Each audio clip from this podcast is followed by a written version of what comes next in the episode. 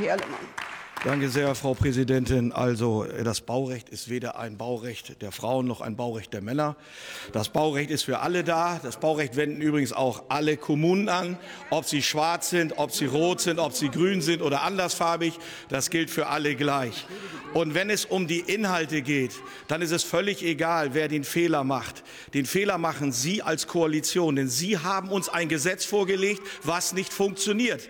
Und da darf man als Oppositionsabgeordneter sich nur, das müssen einfach mal akzeptieren, sich in diesen Fragen doch recht gut auskennt, mal deutlich auf den Punkt kommen, dass das, was Sie vorschlagen, nicht funktioniert. Und dass selbst die Fachleute in Ihrer Fraktion das nicht korrigiert haben, obwohl alle Fachleute in der Anhörung das eindeutig gesagt haben. Und in diesem Sinne finde ich es schade, dass Sie das auf so eine Ebene ziehen. Äußern Sie sich fachlich, äußern Sie sich fachlich sachlich, dann kann man darauf eingehen. Sie werden sehen, es funktioniert nicht, was Sie, was Sie hier beschließen, und es wird auch so bleiben.